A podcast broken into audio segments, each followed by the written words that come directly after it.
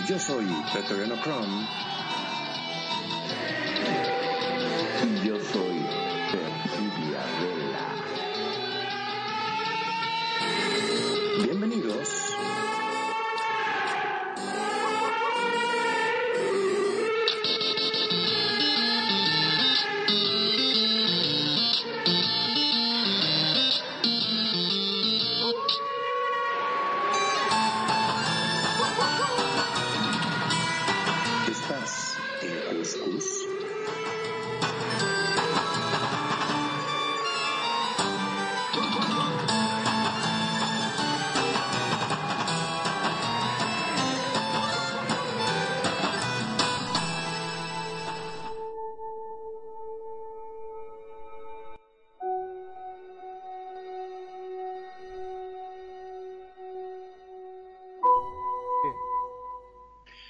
Muy buenas noches amigos, sean ustedes bienvenidos a su programa preferido paranormal de cada viernes, que es El Cuscus.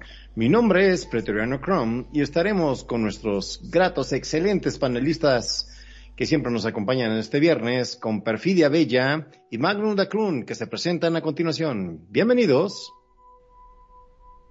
Buenas noches, me presento yo porque, pues no sé, este, agandallé la hora de la presentada.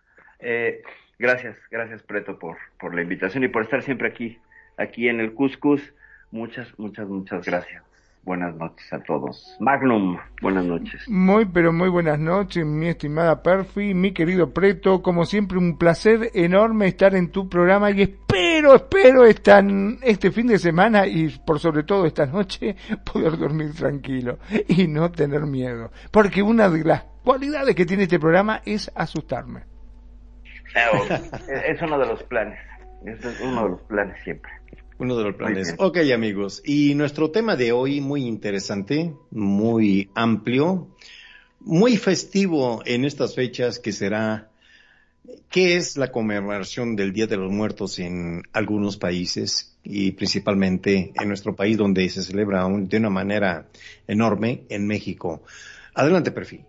Pues, programa postergado porque lo íbamos a hacer la semana, justamente en, en la víspera de- del, del, del Día de Muertos, era justamente el día 29, ¿no?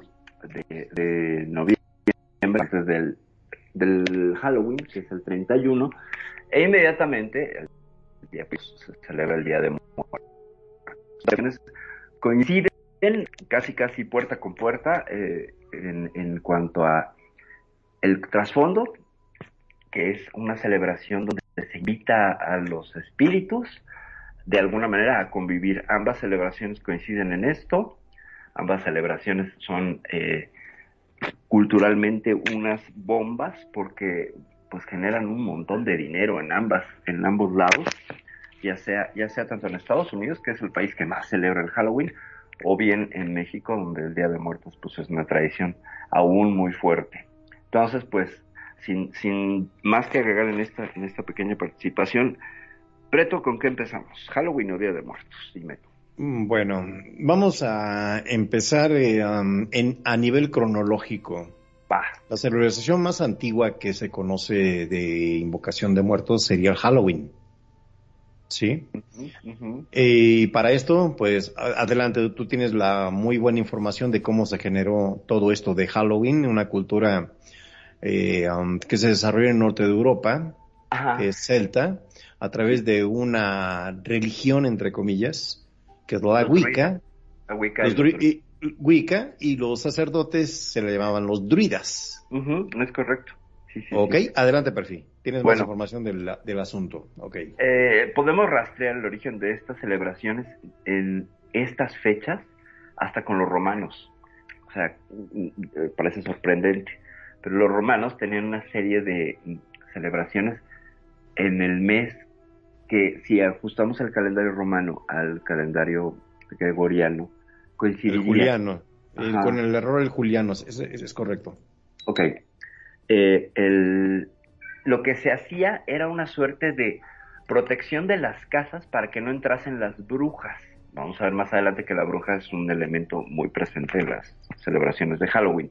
Así es. Pero más que nada era para alejar hechiceras y evitar que se acercara a los niños, a los, a los miembros más jóvenes de las familias. Entonces, el pater familia de los romanos hacía, sobre todo las noches, eran creo que entre tres y seis o nueve noches, otros autores citan hasta nueve noches, donde este hombre ponían uvas a secar con sal y entonces el pater familia en cierto momento de la noche iba arrojando las uvas alrededor de la casa y haciendo invocaciones, bueno, más bien ah, lanzando eh, hechizos de alejamiento para que esta era una suerte de círculo de sal alrededor de la casa, bueno, que te llevaba uvas, debe haber sido sal de uvas por las agruras de las brujas, no lo sé. Y no eran picot. exacto, sal de uvas picot. Y lo que, lo que se supone que, que, que es, pues, en, en, términos históricos, el referente más antiguo de una celebración o un rito, en estas fechas de mediados, bueno, del principios de otoño, también tiene que ver con, con las celebraciones de inicio del otoño, eh, que podemos eh, ir como rastreando.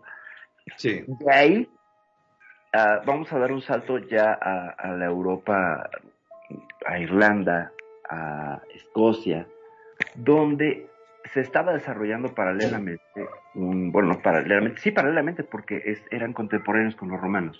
Recordemos que los romanos llegaron a invadir hasta Gran Bretaña, que ahí se fusionaron ambas culturas. Lo que había en la, en la cultura celta era la celebración del Samhain, que es como el... La palabra Sam, Samhain quiere decir el día del día y la noche de la luz y la oscuridad. Como que este día, que era el 31 de octubre, tenía la capacidad de volverse un portal entre el mundo luminoso y el mundo de la oscuridad, solo por algunas horas. Entonces los wow, ritos... Qué terrible eso, qué bueno. Trataban, sí, trataban de... Porque además después se invertía el rito, o sea, pasaban las 3, 4 horas, era entonces el paso de la oscuridad a la luz. Eh, es como, Samhain vendría a ser traducido como la buena noche o la buena oscuridad, porque tiene las dos acepciones. Y entonces lo que, lo que hacían los, los celtas era una serie de ofrendas a los muertos, fíjate, eh, una serie de, de bailes y de, y de danzas y de fuegos y era muy interesante el asunto de los fuegos porque creaban fogatas con huesos, huesos de personas que desenterraban a los cuatro años de muertos. Cuando entierras a una persona en, pues, en, la, en, la tierra así sin cal y nada, a los cuatro años, a los cuatro años eh, los huesos están blancos y se pueden quemar en el fuego, o sea, sirven como, como, como pues, combustible. Entonces, pero qué olor, que... me imagino que el olor habrá sido ah, repugnante. Pues no tengo idea, ¿eh? Nunca he quemado un hueso, pero me imagino que ya incluso no habría tuétano ni nada, sería el puro hueso, ¿no? Entonces es como quemar pues un pedazo de yeso con calcio, no sé a qué huela. Eh, y lo que, lo que terminaban haciendo era pues con, al, bailando alrededor de estos bonfire, bon de bon hueso, fire, fuego de huesos. Y de hecho los, en el idioma norteamericano cuando tú vas a la playa a hacer una fogata, le dices a tus amigos vamos a hacer un bonfire. De ahí viene, o sea, hay una herencia que perdura hasta nuestros días con la idea de este hacer esta, este fuego sagrado y además arrojarle huesos de, personas que desenterraban y de alguna manera todo esto abría como un portal o mantenía el portal abierto. Hasta ahí, a ver, Peto, que nos das de bueno, te digo que sí, yo por no. mi parte, eh, lo que sí he hecho, he ido a fogatas a la noche en la playa, porque como yo estoy a media cuadrita ahí de, de la costa, ¿no? Del mar. Este, cuando era chico nos juntábamos y guitarreábamos, tocábamos la guitarra, cantábamos cualquier cosa, era cualquier cosa eso, y tomábamos cerveza ya lo último, no sabíamos si cantábamos, qué carajo estábamos haciendo ahí, eso bailábamos. No celebración, ¿eh? Claro, y nos quedábamos dormidos. ¿eh? Te digo que nos despertábamos, ya era de día y no íbamos a dormir la mona a casa, ¿no? Pero sí, nos quedábamos a la noche disfrutando tomando y riéndonos, contando chistes y hablando pavadas. Bueno, esta celebración antigua. Perdón, adelante, Magno. No, no, no, simplemente digo que no sabía que podía llegar a ser un rito lo que estaba haciendo. Es un rito, pero abaco. Sí.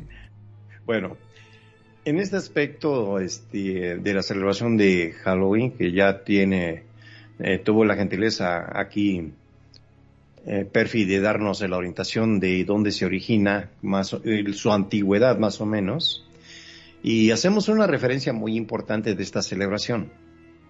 Eh, como dijo atinadamente en la Edad Media, se hacía, se, se, se siguió y se sigue celebrando este tipo de rito que en la antigüedad era pues muy sangrienta, eh, como dijo Perfi. Eh, en esas zonas ya se estaba, ¿cómo te diré? Eh, se, fue se, fue, se fue manejando diferente también el tipo de, de ofrenda que hacían, ¿verdad? Hay información donde he leído, donde hacían un caldero muy grande, este, le ponían a fuego, y aventaban animales, aventaban este, vegetales, frutas, ofrendas, e inclusive bebés recién nacidos, ¿sí? Para la celebración. ¿eh? Ese era el, verdad, es el verdadero origen de la celebración que ya caía en lo satánico de lo que es este la celebración de Halloween, ¿sí? Por parte de los celtas, de los wiccas y de los druidas.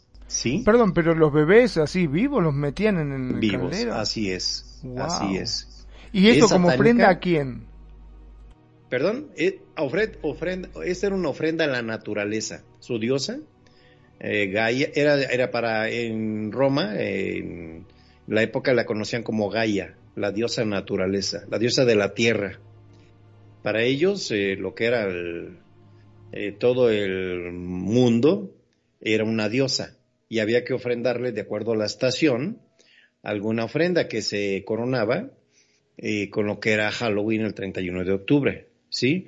Ya con los ajustes, desajustes de los eh, calendarios anuales que hacía la Iglesia Católica contra los antiguos y se sigue manteniendo en esa fecha. Esta celebración de Halloween eh, pasa en lo que es la todo cuando se empieza a poblar Estados Unidos eh, llega mucho irlandés, holandés eh, a, Estados Unidos y se traen consigo esa celebración, ¿sí? Brinca a lo que es América, la celebración del Halloween desde Europa.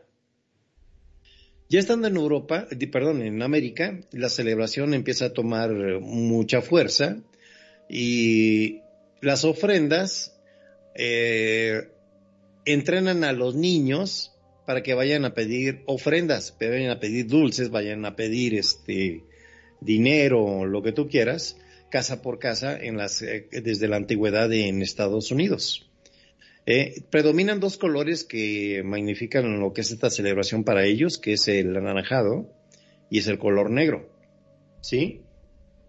Eh, y pasan una serie de acontecimientos increíbles a través de esta celebración. ¿Sí? Hay gente pues drogada, gente muy eh, mala, que a veces a los niños en Estados Unidos les daban fruta con navaja, les daban para herirlos, ¿eh? Les daban este cosas malas, les daban cosas que no servían, etcétera. Es toda una historia de tragedias que ha habido siempre en la celebración de Halloween que la tapan los mismos americanos diciendo que es fecha de hacer el mal. Adelante, perfil.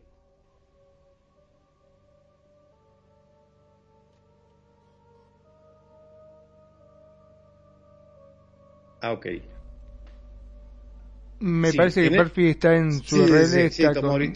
Sí, sí, Bueno, siguiendo con el tema de este, de, de, lo que es este, el Halloween, hay un, hay una, hay un punto en los concilios eh, católicos donde ve la magnitud del... acuérdense que la iglesia es sincretista. Ven un uso y costumbre de un lugar, lo acomodan a un santo, lo acomodan a una celebración, pero lo hacen católico.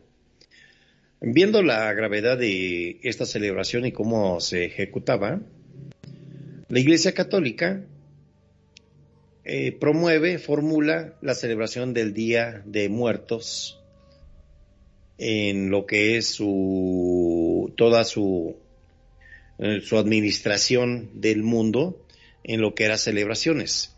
Y coloca el día 1 y el día 2 de noviembre a un lado del 31 de octubre con esa intención de debilitar esa celebración de Halloween colocando una celebración eh, que siempre, multianual, siempre va a estar presente, combatiendo en su costumbre a lo que es el Halloween y lográndose una penetración muy, muy alta, muy grande, eh, principalmente en México, donde contamos con millones de católicos.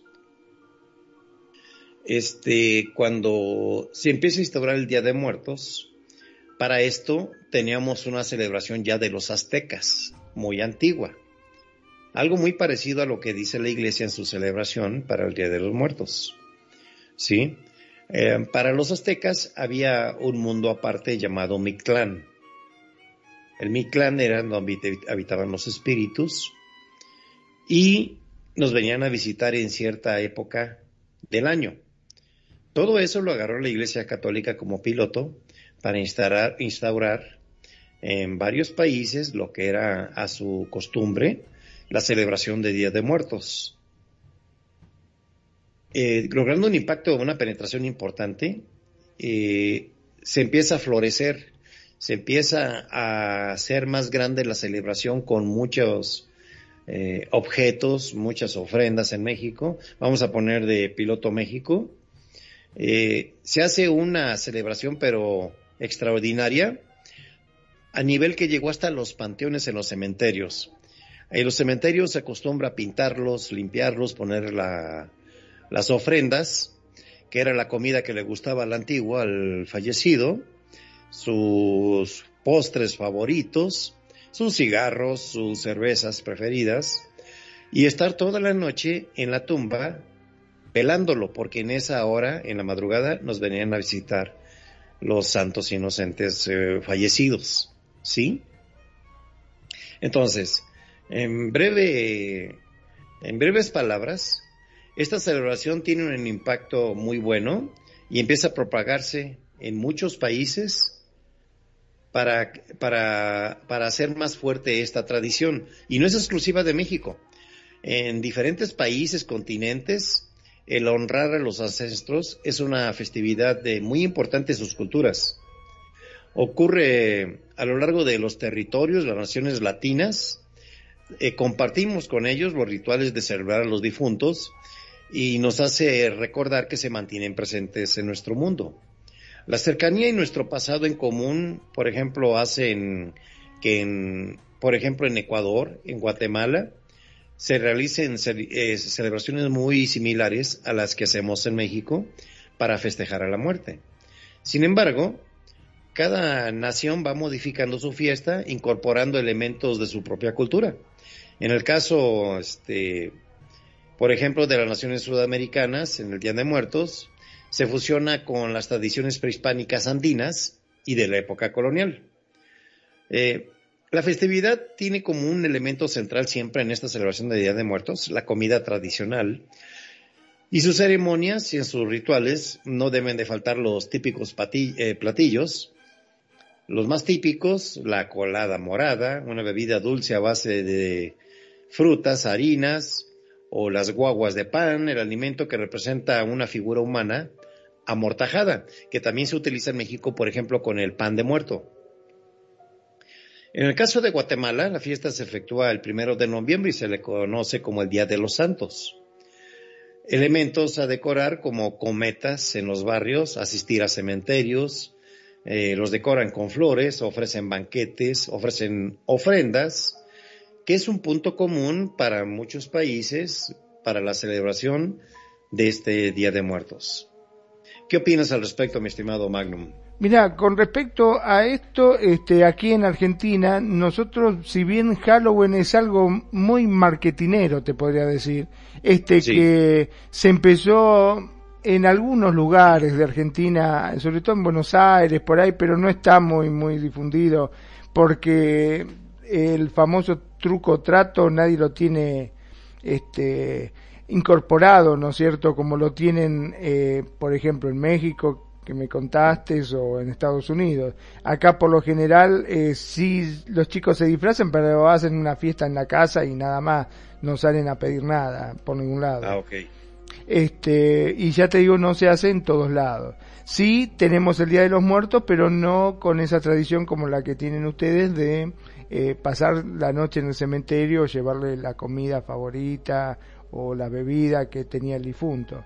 Este, por lo general, eh, normalmente se va al, cementerio a la mañana y para estar con, con los seres queridos y después nos retiramos y nada más. ¿no?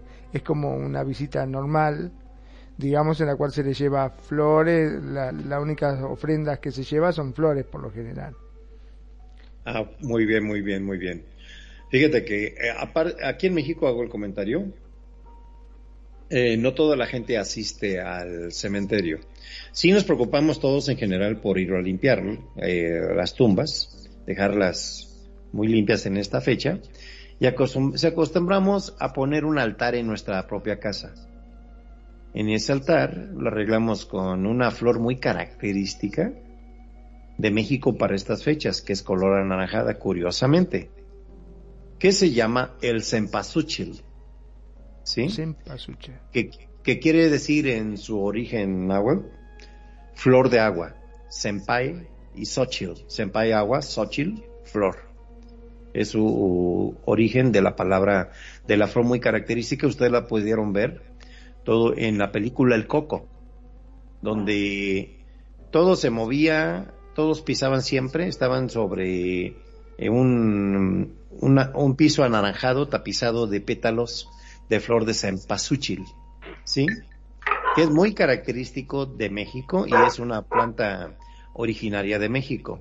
Son las características que tenemos aquí en México para la celebración de que de lo que es el Día de Muertos, que es un magnífico, es un espectáculo increíble y dentro de todo el sentimiento que genera hacer una adoración a nuestra gente que se nos fue, ver eh, con qué cariño se trata a la gente y que siempre está en nuestro recuerdo, ¿verdad?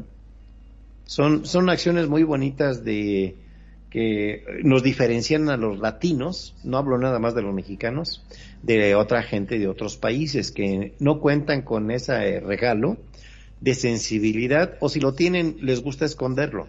El latino nos gusta mucho expresar lo que sentimos, a veces somos criticados por ello, eh, pero nos gusta, es, la manera de ser de nuestro, de nuestra gente, de nuestros bonitos países latinos. Adelante, mi estimada Perfi. Ay, muchas gracias, muchas, muchas gracias. Perdón, pero ahora sí que la RL se cruzó sí, no te perspectiva. Eh, iba, más o menos estuve siguiendo lo, que, lo que estaban comentando, pero me regreso un poquito. Sí, cómo no. Creo que es interesante que, que mencionemos un poco de los dioses, porque preguntó Marco hace ratillo que a qué dioses eran los dioses de los de los celtas. Básicamente el más importante era Dragda, que era como el dios bueno, el dios así creador y todo, y abajo de él estaban Sucelus, Taranis, Deadama, Lug, Morrigan, que sería una suerte de, de nahual que se convertía en animal, Epona, Belenus y otros, pero el principal era Adagda. Perdón, y estas ofrendas supuestamente hacía de que tuvieran una mejor cosecha o de que ganaran alguna guerra por algo en especial se lo pedían o simplemente porque era la fecha en la cual sí o sí había que demostrarle eh, a su deidad, digamos, eh, darle ofrendas. Mira, el, el objetivo no era una celebración de petición de mejores cosechas o de mejores eh, condiciones climatológicas o de bienestar o prosperidad para las tribus. Como era este Samhain, este paso, esta puerta entre el mundo de los vivos y los muertos, al abrirse el portal estaban sueltas todas estas entidades, tanto benignas como malignas. Lo que se pedía era protección. ¿Ok? Y se rendía una suerte de, tributo de homenaje y respeto a aquellos que se habían ido, sobre todo aquellos que se habían ido en, de manera violenta, en, en guerras o asesinados, bla, bla, bla. Eh, Entonces, el, el, el asunto era este. ¿De dónde viene, por ejemplo, la idea de disfrazarnos en Halloween, sobre todo de disfrazarse de brujas, de vampiros, de lo que sea? Si tú te disfrazabas de muerto, los muertos no te reconocían como vivo y pasaban de ti. Es decir, no te hechizaban, no te poseían, no te hacían daño. Entonces el disfraz era una suerte de, de, eh, estrategia militar. O camuflaje, claro, como un camuflaje. ¿Qué te parece si nos disfrazamos y espantamos a Magnum así? No, por favor. Exactamente. Tendría que ser. Eh, el asunto iba por allí. Entonces, básicamente era pedir protección. Pedir una. Pero una- ahora yo no entiendo si eran supuestamente en honor a sus muertos y seguían matando gente porque le estaban dando bebés. Porque se supone que sacrificabas a los bebés. A uno, u dos, o tres. Para que no se llevaran a todos. Hasta los judíos lo hacían, ¿eh? O sea, era, ¿Y era- eh, la entrega de estos bebés extendida. eran voluntarios? O sea, la misma madre se lo daban. ay, No, tengo datos, pero me imagino que no era muy voluntaria la cosa. Que, pero es que aquí tenemos esta distancia cultural. Nosotros lo vemos como un abuso y un asesinato y bueno, pero los usos y costumbres, y sobre todo en, en ese entonces, yo me imagino que era un honor que te eligieran como madre y dar a tu hijo para que el Dios se calmara. Es cuestión de, de visión cultural, ¿no? Nosotros lo podemos ver como una barbarie, sí, es lo es, Lo es. pero la visión de esta gente ya hace pues, 700, 800 años, las cosas eran diferentes. Entonces a lo mejor era un honor para ellas ser elegidas, como en el caso de los de las doncellas que sacrificaban los mayas. los Claro, eso me estaba acordando de los mayas justamente de que iban en forma voluntaria y para ellos era un honor ser sacrificados y, y aparte le arrancaban el corazón vivo, creo, ¿no? Una cosa así era. Eh, sí, bueno, podemos hablar del ritual este azteca de sacrificio, si quieres más adelante, porque vamos a retomar el punto donde se quedó, se quedó Magnum, que Sí. estaba hablando justo de los colores, eh, del, estabas hablando de las flores de pasuchil, ¿no? Así es. Bueno, eh, con el rito el- en México, el- la tradición del Día de Muertos tiene un origen, mm, pues, más reciente, o sea, no es, no lo podemos rastrear hasta tiempos de los romanos, esto debe ser, pues, por ahí del siglo mm, séptimo, sexto, y lo que presenta es una suerte de narrativa, es que lo vamos a tener que dividir en dos porque se nutre de dos fuentes. La que sería del centro del país, de las tribus de Aridoamérica, de la Tolteyacatl, o sea, todos los toltecas, que influyeron a todas las culturas del centro de México. Entonces, eh, como principal estandarte estarían los, mexi- los mexicas, diagonal aztecas. Y lo que hacían ellos era una suerte de preparación burocrática, porque era un de trámites, para que bajases al inframundo y eras elegido según la manera en la que habías muerto para que tuvieras el, honor de acompañar a Mictlantecutli, que es el dios del inframundo para los aztecas. Pero no solo ese, ese dios, tenías que ir haciendo una serie de ritos con diferentes dioses, por ejemplo con Tlaloc, eh, que era el dios de la lluvia. Eh, haz de cuenta que si tú te morías en batalla, tenías que ir a la casilla del dios correspondiente y tu familia disponía de tus bienes, ya sea que los quemaran o se los quedaran, los regalaran, eh, dependiendo de la deidad, dependiendo de la, de la, de los requisitos, y cada dios tenía requisitos. Y lo increíble es que todo esto quedó en, en un códice eh, registrado. Entonces todo este proceso burocrático estaba registrado y era muy estricto, según cómo morías. Y fíjate que es muy curioso. Morías, por ejemplo, de lepra, eh, te tocaba uno de los lugares más altos, o sea, estar casi casi a la vera de, de Mictlantecutli. Si morías ahogado, te tocaba con Tlaloc porque era el dios de la, de la lluvia, luego entonces agua. Si morías eh, por flecha, entonces esta flecha había sido transportada por el aire, entonces te tocaba Hecatl, el dios del viento, que era hermano de Tlaloc. Y así.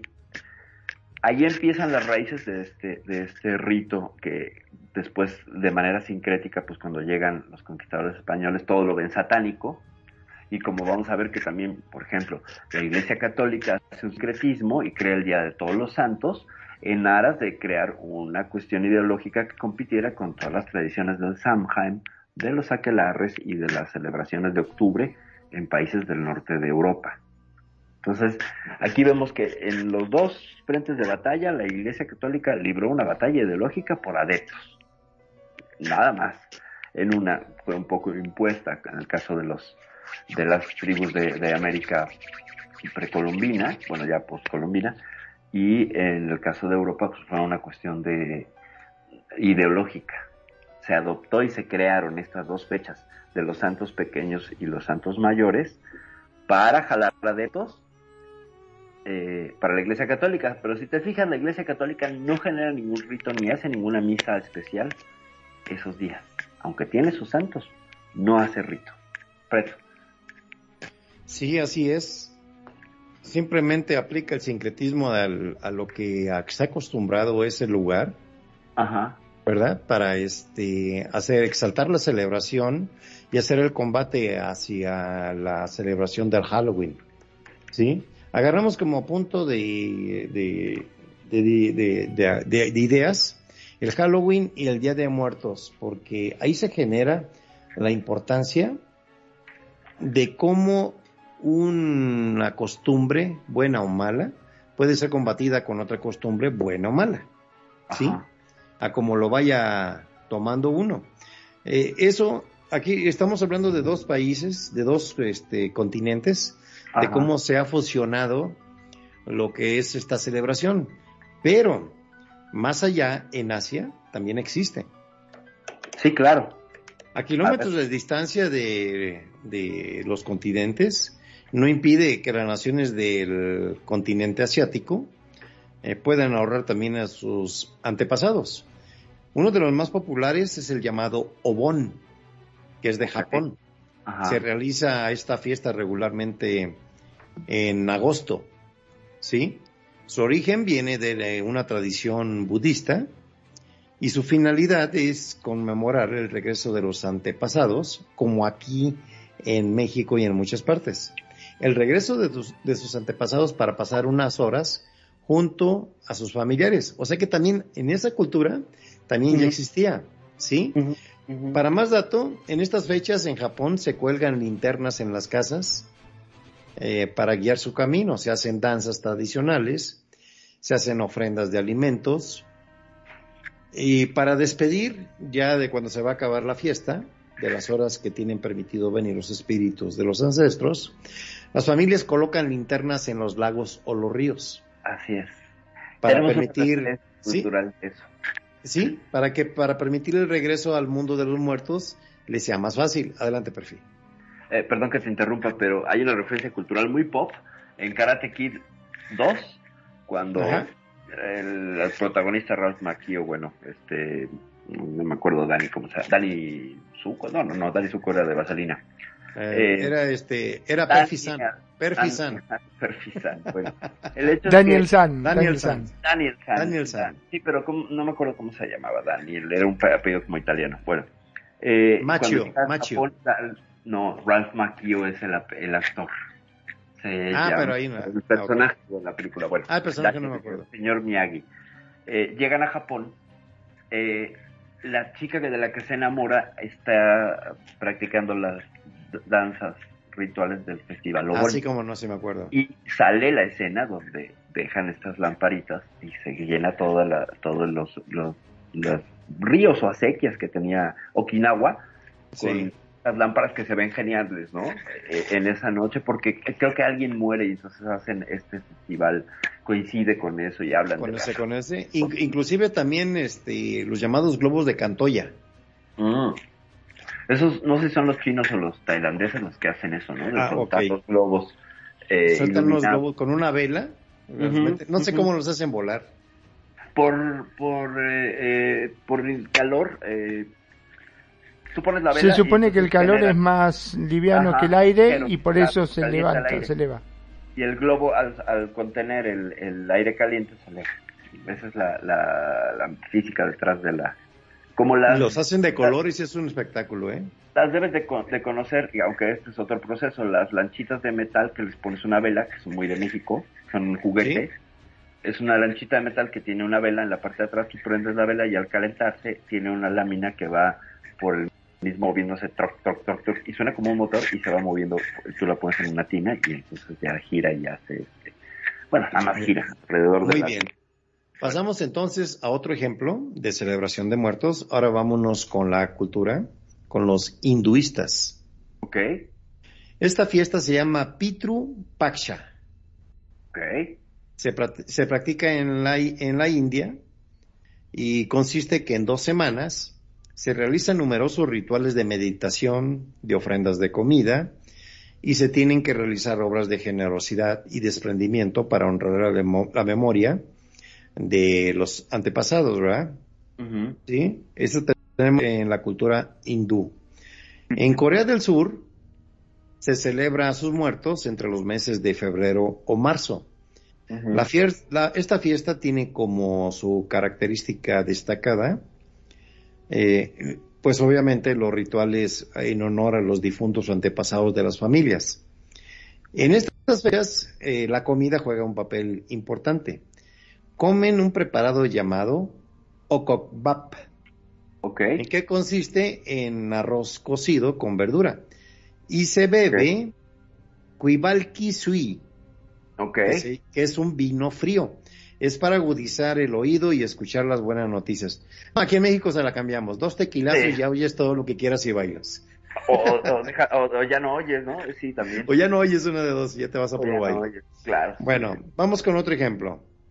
En la región donde están sentadas las montañas de Aloi, en Tailandia, durante junio y julio, se le llama a la festividad de los muertos el Fi Ta Con.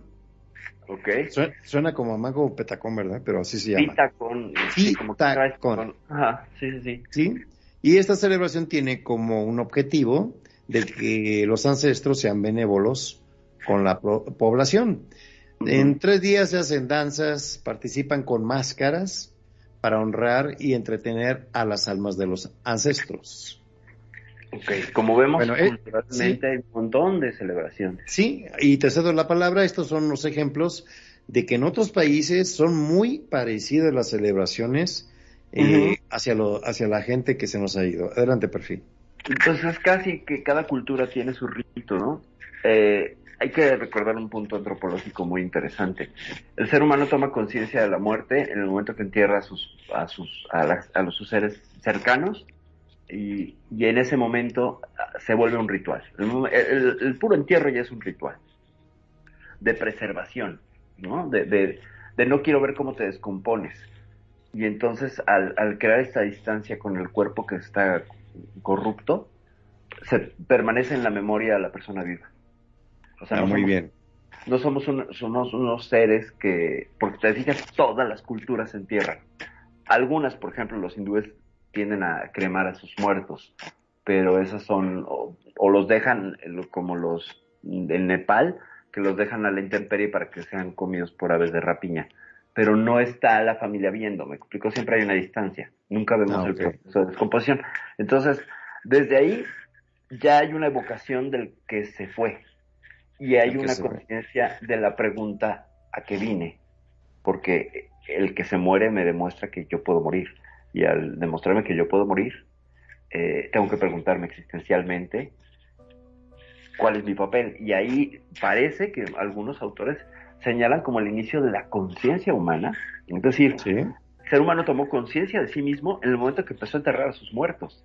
Ya hacía música, ya hacía arte, pero no tenía la conciencia y la muerte es la que señala justamente el- como el inicio para muchos autores, etólogos e investigadores del comportamiento humano, primatólogos, como la- la- el momento, el punto de quiebre para tener conciencia de quiénes somos y de ahí conectar también con la cuestión espiritual. Y vemos que hay un montón de ritos en todo el mundo donde al muerto hay que celebrarle, recordarle, ofrendarle.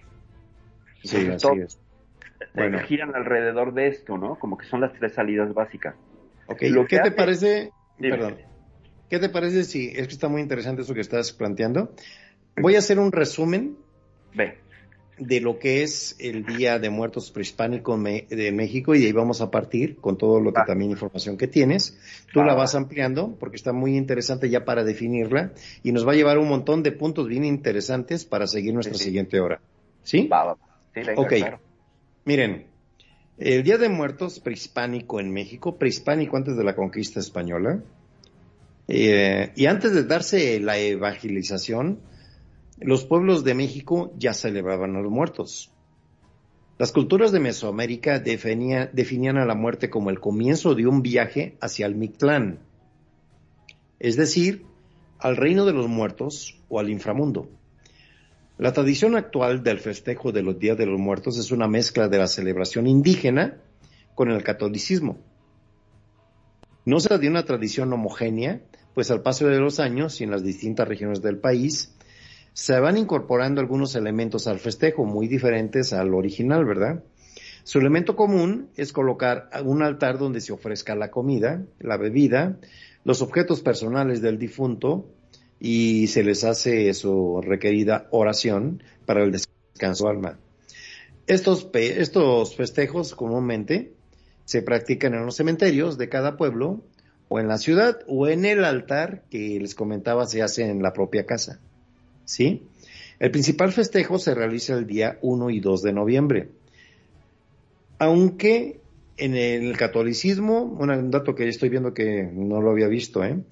Aunque el 28 de octubre se recuerda a los muertos que se perdieron la vida de manera violenta, ya sea en un accidente o asesinados. Mientras que el 30 o el 31 se hace con lo propio con los niños que murieron sin ser bautizados. Adelante, perfil. Ok. Mm, Me tomaste el pan. y de muerto, y de muerto. No, ya no tengo pan de muerto, ya me lo Ah, bueno, ya. ya. No, ya lo venden. Bueno, el tema.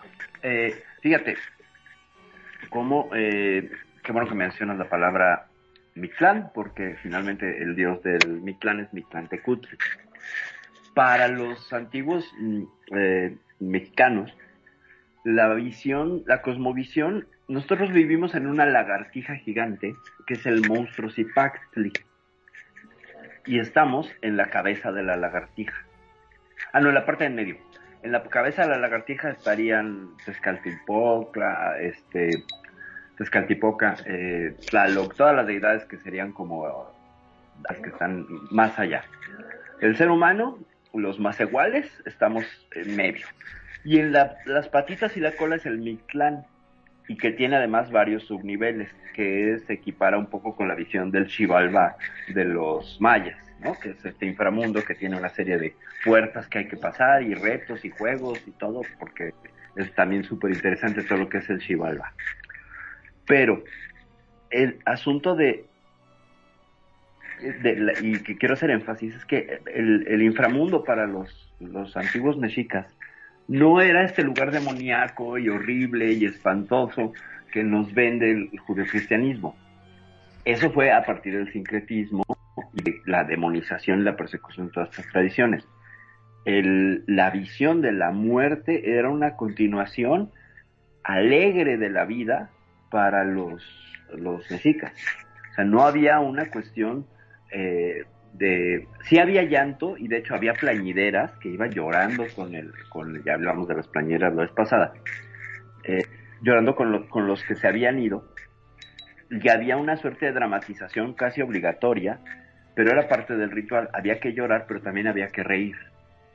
Estaba es- eh, eh, esta, eh, esta cuestión que tú lo ves en los, en, en los velorios judeocristianos, Sí. es un drama Sucede mucho. el luto, ¿no? Y por ejemplo, el luto en Japón es de blanco, ¿no?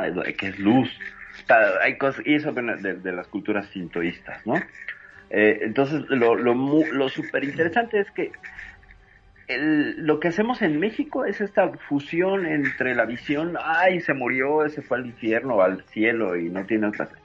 Pero ya perdimos la, la, la, la historia o la narrativa del Mictlán, ¿no? Y el Tan Mictlán bueno que era. bueno. Claro. pese a que, por ejemplo, estaba Xipetotec, que era otra deidad que estaba por allá y que además era, hacía las veces de la bestia devoradora de corazones que tenían ya los egipcios, que era esta eh, esta suerte de león, o sea, con los egipcios tú te morías, y además está el libro de los muertos, que también es un tratado con los egipcios, eh, de, de, qué pasa con, con, las personas una vez que fallecen y qué hay que hacer con ellos. Y, bueno, el libro de los muertos, como no, con Anubis como su conductor. Exacto. Y, y, además que todo está basado en un rito fundacional muy interesante, lo resumo rapidísimo. Eh, cuando se crea el mundo, pues queda, queda Osiris como el dios principal, pero su hermano Set, que es el perro y el chacal que siempre lo estuvo envidiando, pues le pone una tapa, lo mata y lo descuartiza y lo, lo desparrama por todo el mundo. Isis, su esposa, eh, se encarga de, ya había concebido a Horus eh, como este avatar también de Osiris. Y lo que hace Isis es recuperar todas las piezas de Osiris para embalsamarlo con Anubis. El primer embalsamado es Osiris, sí. pero encuentra todo menos el pene. Y entonces lo tienen que sustituir con un pene de madera. Y a Osiris lo embalsaman con erección.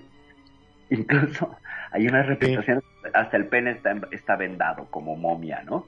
Eso es muy interesante y muy chistoso, pero bueno, finalmente después viene Horus y ya reclama su puesto como el héroe y se suena a Set, que es la oscuridad, la luz, la oscuridad, otra vez se repiten estos mitos fundacionales, y finalmente Horus se queda, que es el ojo de Horus, el Wadjet, esta visión que tiene que ver también con la glándula pineal. Pero algo, le, algo le pasa a Magnum porque no dijo nada, ¿eh? No, no, yo estoy re asustado escuchando todo esto. Aparte, terrorífico lo que están diciendo, Dios. Acuérdate que pueden, se puede embalsamar todo, ¿eh?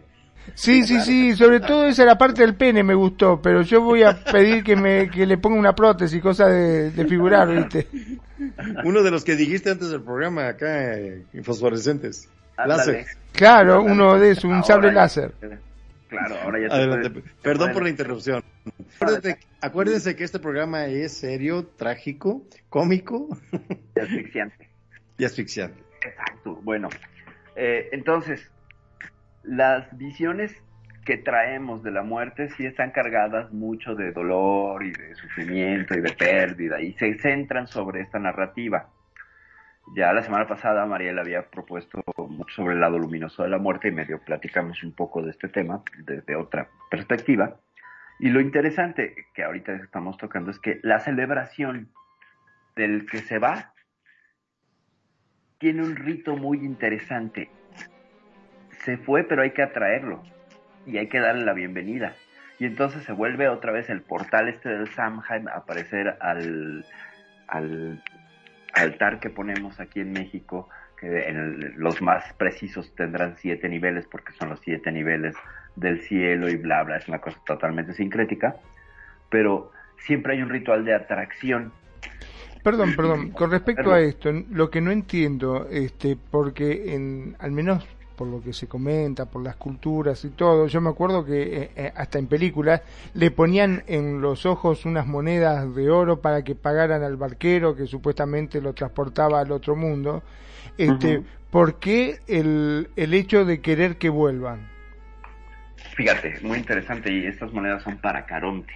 Caronte es esta eh, eh, edad que es el barquero que te va a cruzar la laguna Estigia esta laguna Estigia separa el mundo de los vivos de los muertos. Vas al reino de Hades, al Averno, bla, bla, bla. Caronte, pero espérate, para pagarle las monedas primero tienes que pasar por Cerbero, que es este perro de tres cabezas que te va a hacer la vida difícil antes de llegar con este con Caronte. Bueno, en ese caso que la vida y la muerte, ¿no? O sea sí, que pues, Magnum muerte, dice sí. mejor, mejor te deposito. Claro, claro, te hago un cheque. Mando, te hago un cheque y te mando el voucher y una foto por WhatsApp, ¿no? Caronte. A Caronte la cosa es que no le importara el, no le importaba el dinero, era una cuestión simbólica de compromiso, porque Caronte en qué lo iba a gastar si ya estaba muerto. ¿Me explico? Entonces, sí recibía las monedas, hay una escena buenísima en Furia de Titanes 1, la película esta donde eh, Harry Hamlin es el, protagonista y este genio de los efectos especiales stop motion, que ya no me acuerdo de su nombre, pero ya me acordaré, eh, hace a este Caronte que incluso cuando abre la mano es una mano de un esqueleto que hasta cruje y ya recibe las, las monedas. Los eh, dracmas creo que eran, que además se parece a Dragda, qué curioso.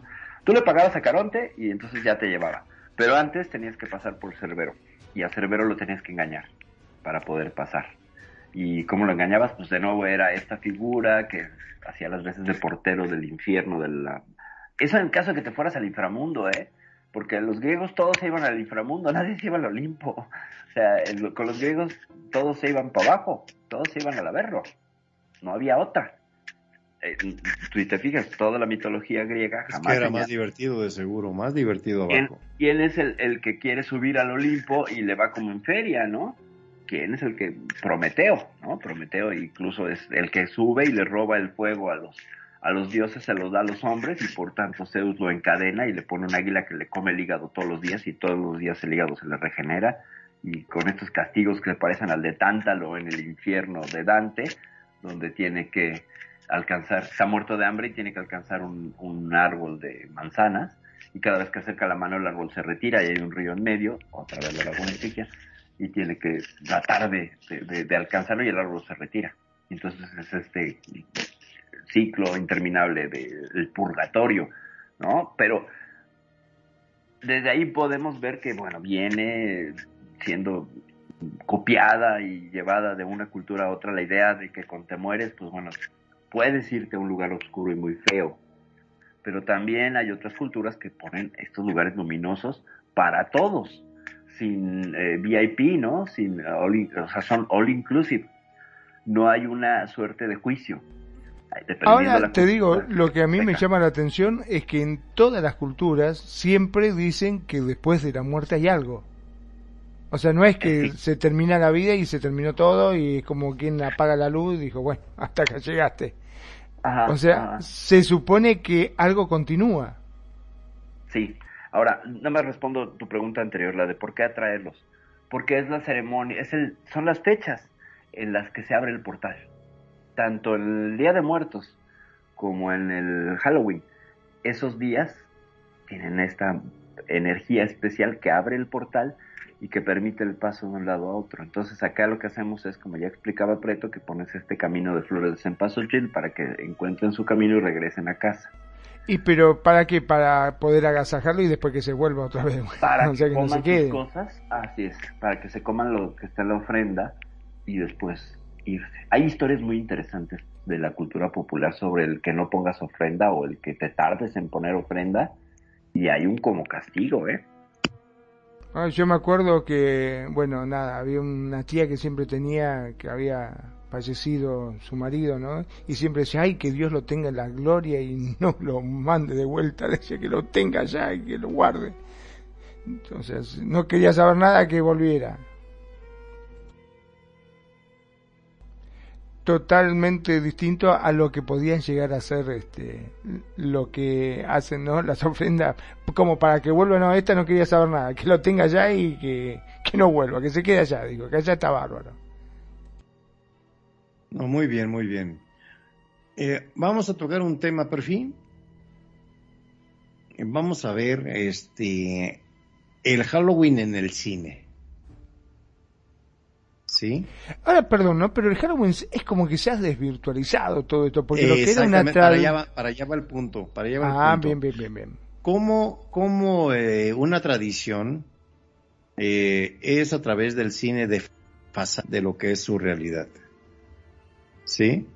Muchas veces eh, nosotros relacionamos siempre Halloween, en vez de verlo como una celebración, lo, lo vemos como, bueno, nos dicen de cine, lo vemos como sangre, matazones, el hacha, Jason, eh, espanto, crimen, asesinato. ¿Sí? Eh, desvirtuación, 13, sí. des- desvirtuar un rito.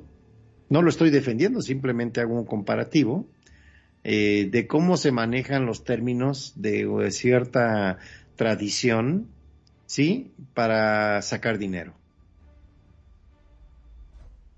¿Sí? Es muy importante en este, en estos casos, ¿verdad? Eh, ver las películas como lo que son, una simple película. No Claro, pero ahora lo que a mí me llama la atención, ¿no? Si se suponía que durante tantos siglos se han venido haciendo estos, estas especies de ritos como para poder este, que vuelvan, ¿qué pasa si, eh, como lo están haciendo actualmente, que ya dejó de ser lo que era para hacer otra cosa totalmente distinta? ¿No se enojan? Eh, claro que sí. Lo que los practicantes, los, vamos a hablar de los druidas, de los que siguen todavía vigentes, ¿eh? Por ejemplo, hace unos años hicieron una convención en España, en una estación de metro, quedaron de verse los Wiccas y llegaron por cantidades, pero cientos de cientos, ¿eh? ¿Sí? Practicantes antiguos y ven cómo eh, se va transformando el mensaje de su religión, de a como ellos la ven, a como la comercializan. Cómo la globalización afecta hasta las tradiciones, ¿eh? Todo con el ánimo de sacar dinero y tener una visión diferente de una tradición, que es una aberración hacia comercial. ellos. Nada Sí, más que todo comercial. ¿Sí? Debe ser eh, aberrante para ellos este, lo que era algo, un ritual sagrado, porque imagino que para ellos era algo sagrado, eh, transformarlo en algo monetario, algo que nada que ver. Sí, imagínate, ahorita a un niño, tú le dices eh, Halloween, inmediatamente te dice Jason. Nada que ver con, la, con los verdaderos practicantes, ¿no? Que Claro, lo que pasa es que también puede ser porque no era una cultura de ellos propiamente dicho, porque Estados Unidos simplemente adoptó este La el festejo adoptó, porque le pareció bonito y lo acomodó a su estándar comercial, digamos. Sí, para entretener a la gente, para tenerla ahí y tener un punto en el cual ellos puedan manipular. ¿Sí? Eh, acuérdate que la, la información da poder. ¿Sí?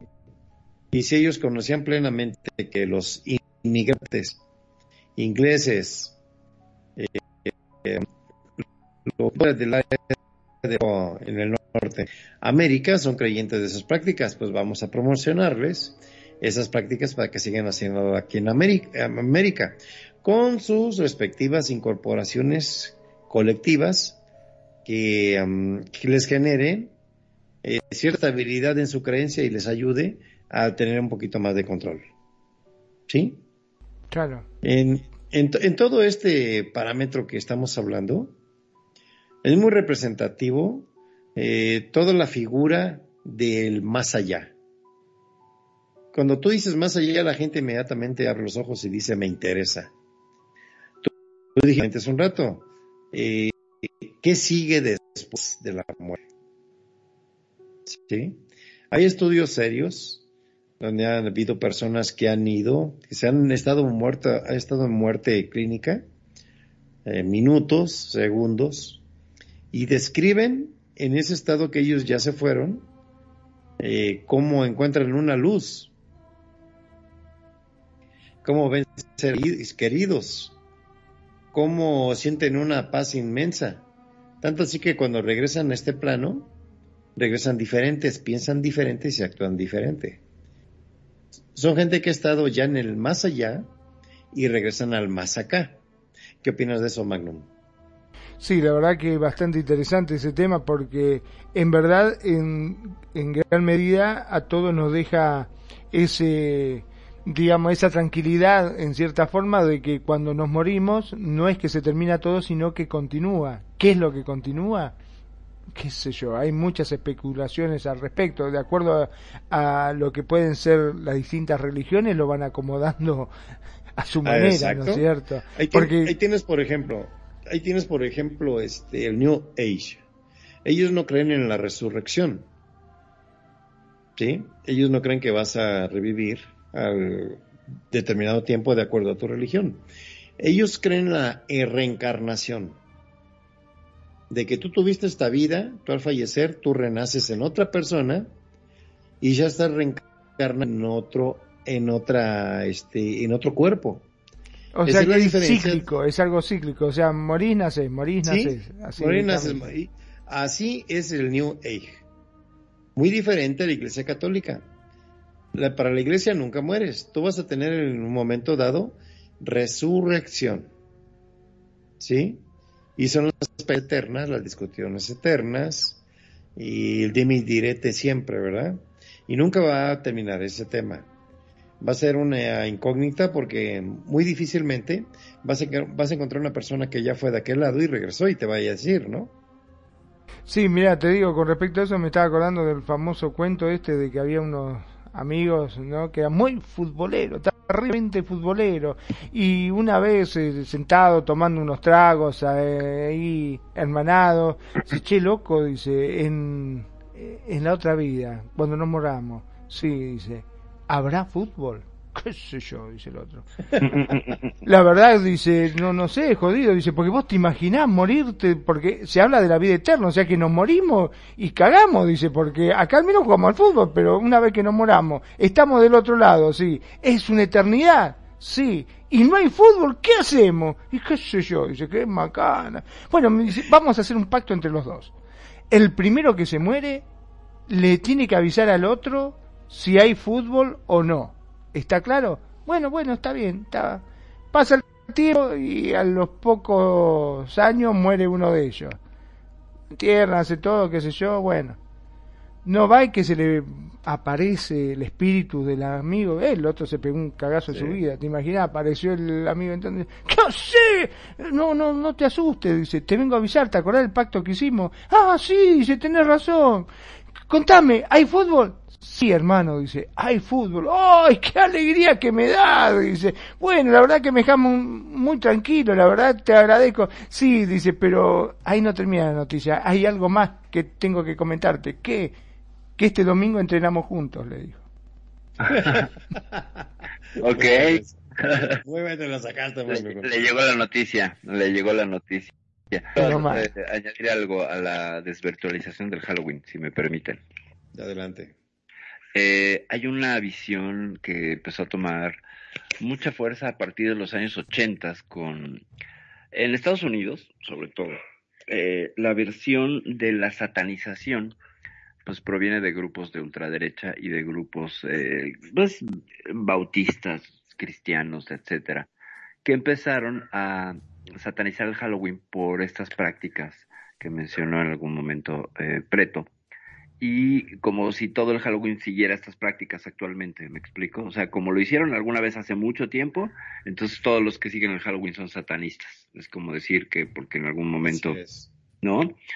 Eh, entonces, desde ahí se empezó una, una deconstrucción al grado que algunos grupos cristianos salieron con la idea que a mí me parece, bueno, la voy a dejar a su consideración, ya ustedes me dirán y su reacción será más que esclarecedora, de proponer una contra una respuesta, una contra el Halloween, donde se le incitaba a los niños a, en lugar de vestirse de Frankenstein o de bruja o de vampiro, se vistieran de su santo favorito. Así se los dejo. O sea, ya quiero ver al niño vestido de San Isidro Labrador este, el día de Halloween me parece a mí que es una, una, este, una propuesta sumamente ridícula, pero tiene que ver con esta influencia, porque también hay que recordar que muchos grupos cristianos, grupos evangélicos, etcétera, pues tienen un lobbying político dentro de lo que son ese sistema bipartidista norteamericano y pues tienen mucho dinero. Y el dinero pues influye, el dinero ayuda a formar leyes y percepciones de la realidad. Entonces, no, no vayamos más lejos, eh, Bolsonaro, el, el, presidente brasileño, pues salió de la iglesia esta, no sé si es de los de Pare Sufrir o no sé cuál, o la luz de, de, la iglesia del Divino Reventón.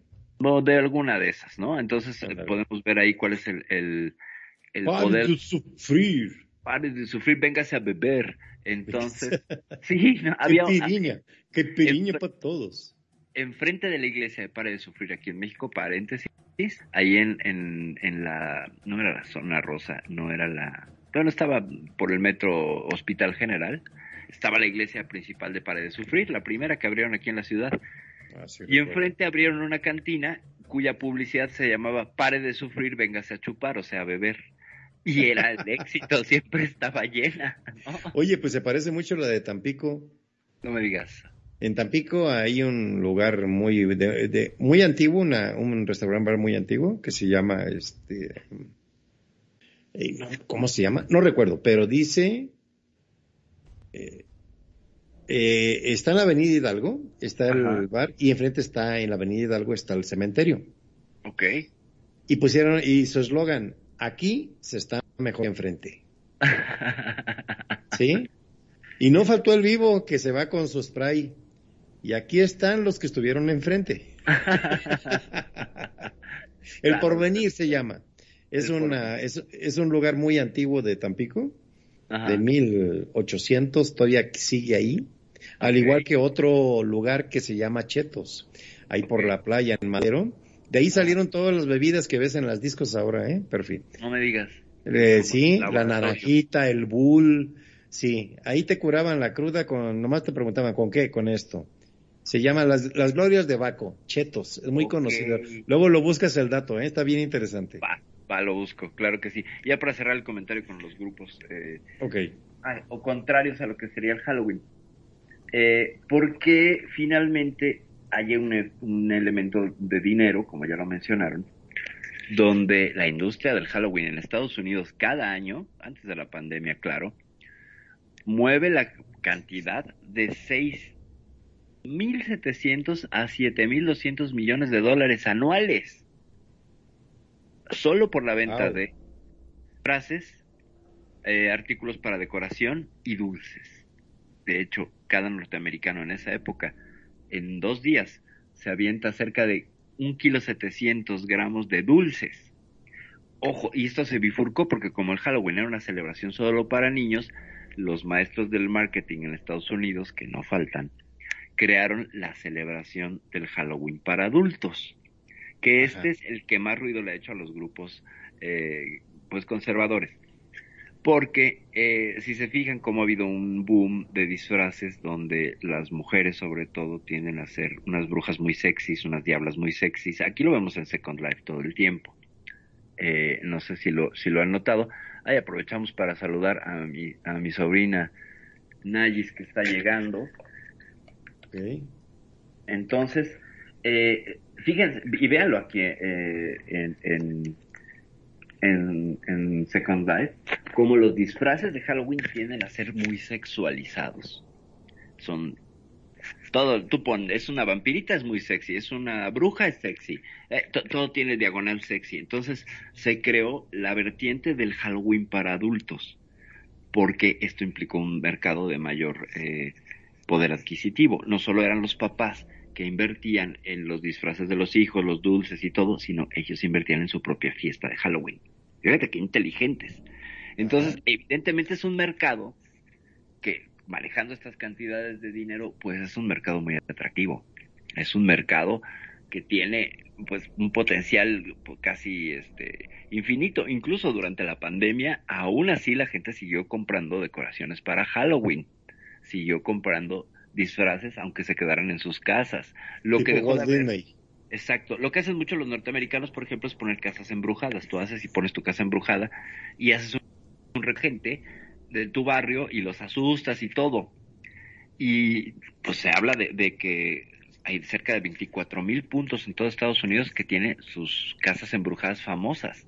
O sea, ah, como no, que han hecho sus casas embrujadas. Entonces, parte de esta no, eh. no, no seguimiento estricto de la tradición de Halloween eh, es que se ha vuelto, sí, evidentemente muy de marketing, pero también... En imagino que eh, están levantando mayor dinero que en lo que son las navidades, este, digamos, mm. eclesiásticas, ¿no? Eh, fíjate que no, la celebración que más mueve dinero en Estados Unidos es el Black Friday, luego la Navidad y luego el Halloween. El Black Friday, ¿por qué? Porque da precios más baratos de artículos que están en stock y que hay que mover previo a la temporada navideña. Y, el Super Bowl.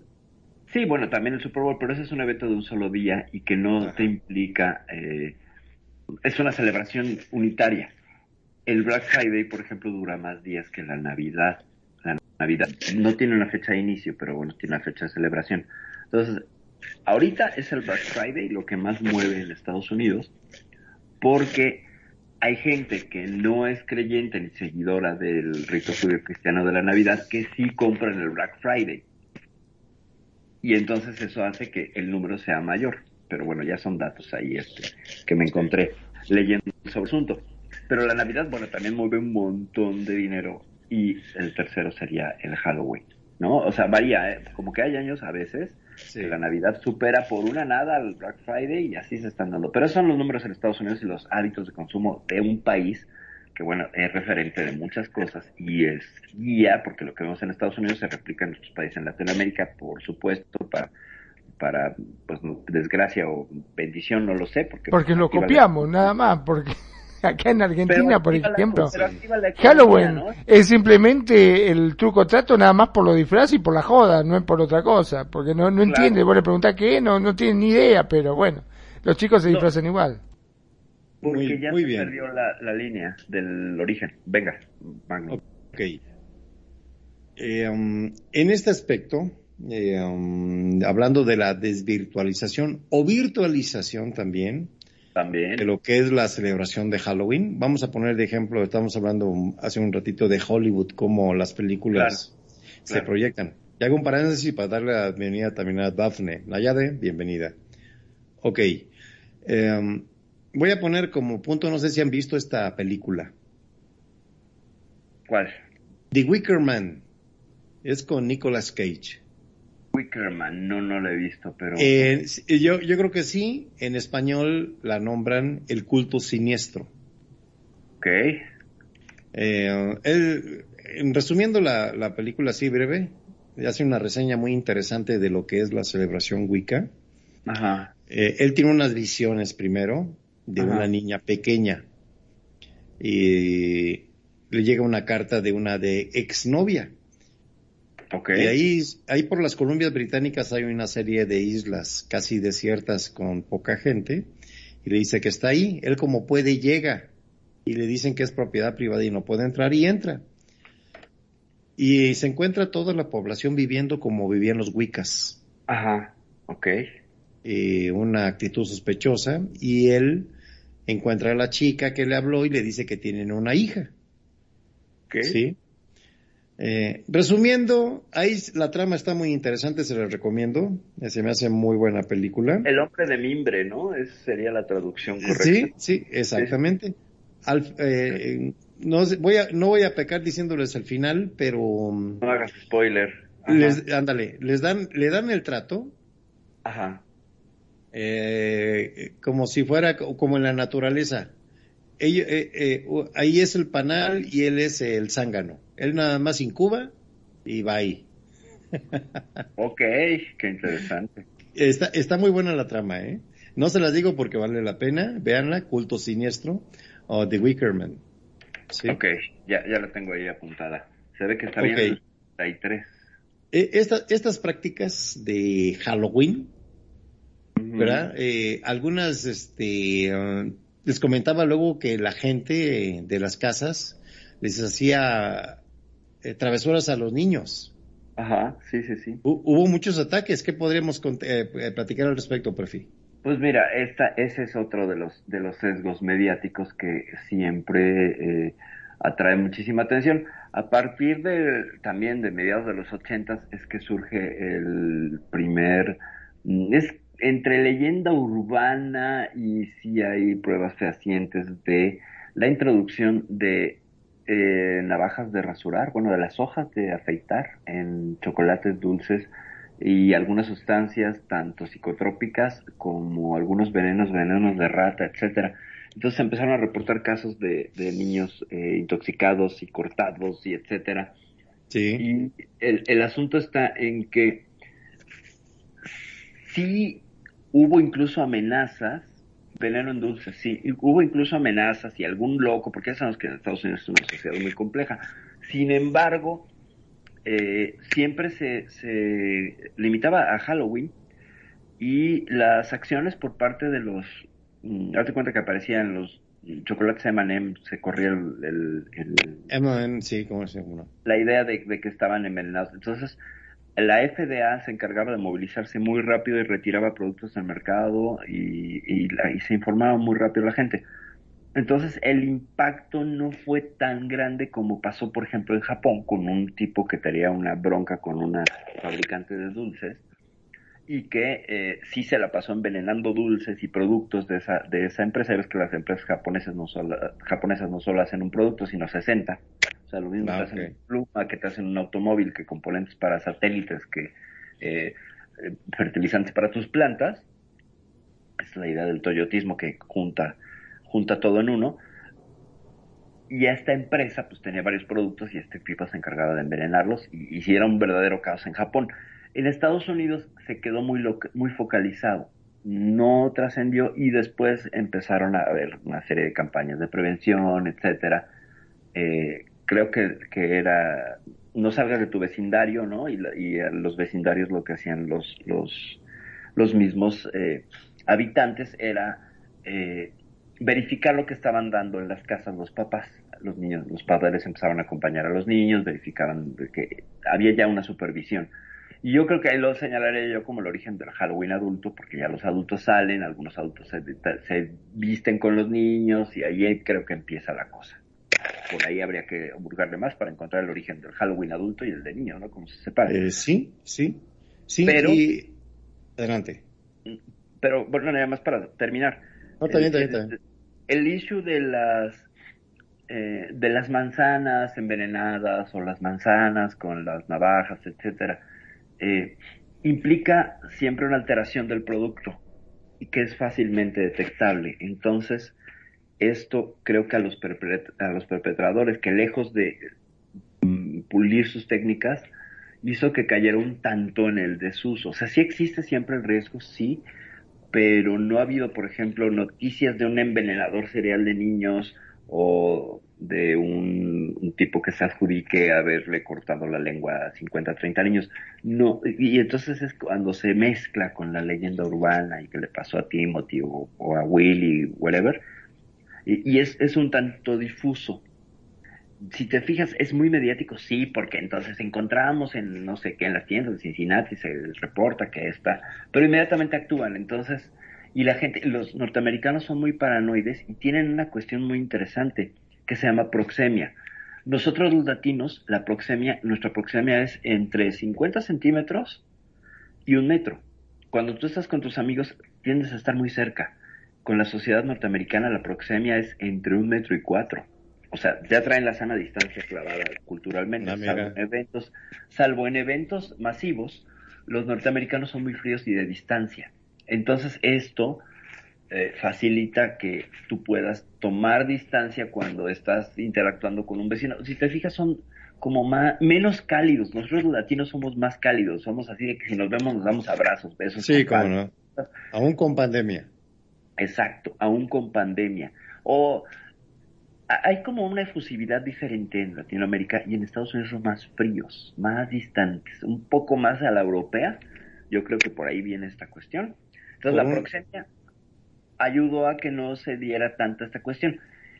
Como por ejemplo, eh, en, en, otros países, no era en la época de Halloween, pero había este hombre que acuchillaba a mujeres, no sé si lo, lo ubicaron, no en las fechas de Halloween, Sí. pero, pero él se disfrazaba, él andaba disfrazado, este, traía un abrigo negro y un sombrero y bla, ya en sí constituye un disfraz, lo cual ayudó a que lo capturaran, pero vaya, con los envenenamientos y esto sí creó una, una suerte de paranoia, pero como vemos los números de la industria de los dulces son muy sanos, porque el truco trato también accedió a otra modalidad que aquí en México llamamos calaverita. Aquí en México, cuando salen a pedir los niños el día 1 y 2 de noviembre, dicen, me da para mi calaverita. Y el tra lo más tradicional aquí no es el disfraz, sino trae una caja de zapatos Magnum, es una cosa bellísima. Así como la calabaza norteamericana que, que la perforan y le ponen una vela adentro, aquí nosotros usamos una caja de zapatos. Le hacemos una cara perforada y le pones una vela. Y esa es tu calaverita, es decir, tú pides para tu muerto. Tú le llegas a decir al vecino, me da para mi calaverita y no es dulce, es económico lo que pides. Entonces, lo que te dan son monedas. O me tocó hace tres, cuatro días todavía, ahora con plena pandemia, lo cual lo vi mm, genial porque como que renació ya la tradición con muchas ganas.